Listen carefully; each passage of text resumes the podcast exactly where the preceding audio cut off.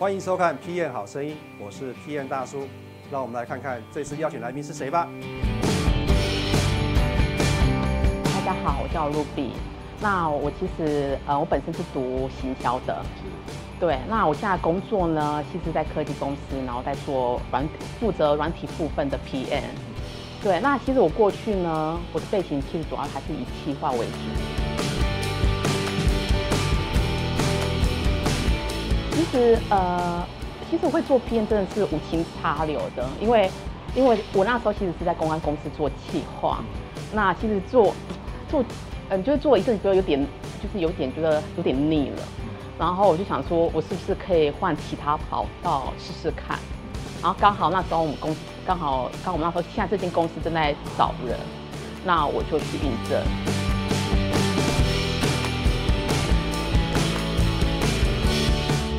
因为我本身在科技公司上班，那我们还是以技术为导向。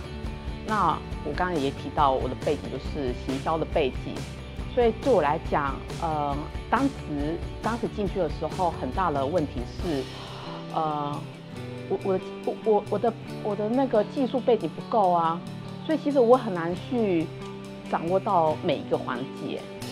所以这是我那时候刚进去的时候，我面临到很大问题，就是技术上。可是后来做久，当然这个技术问题就解决了嘛。那对我来讲，很大的问题是沟通的部分，因为其实你要跟的是呃不同的人，我的我指不同人是说有有对内部公司内部的一些不同部门，也有对外部，也就是客户还有其他的厂商。那其实每个人他的呃角度其实是不同的。所以当专案在执行的时候，其实会因为一些关，因为各自的立场不同，那其实会有一些的，呃，我比较有一些自己的自自己的自己的想法、自己的意见，如何能够就是让大家的，就是能够能够平衡，其实是很重要的。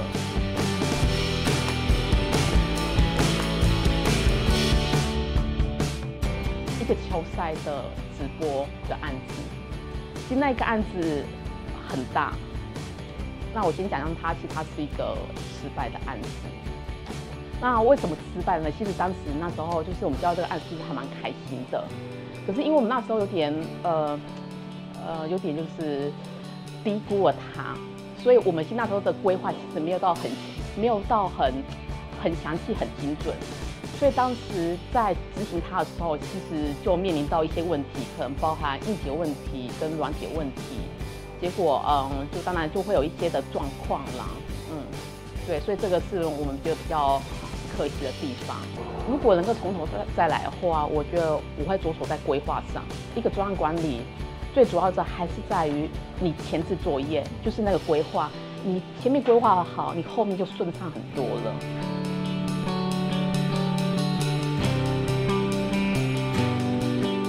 只要你愿意。没有什么事情达不到的，因为我必须说，其实 PM 说穿了，他就在解决问题。你就解决人的问题，呃，专案的问题，很多大大小小问题，只要你愿意，你愿意解决它，其实其实都可以过去的。谢谢卢比今天来接受我们 PM 好声音的专访，谢谢卢比。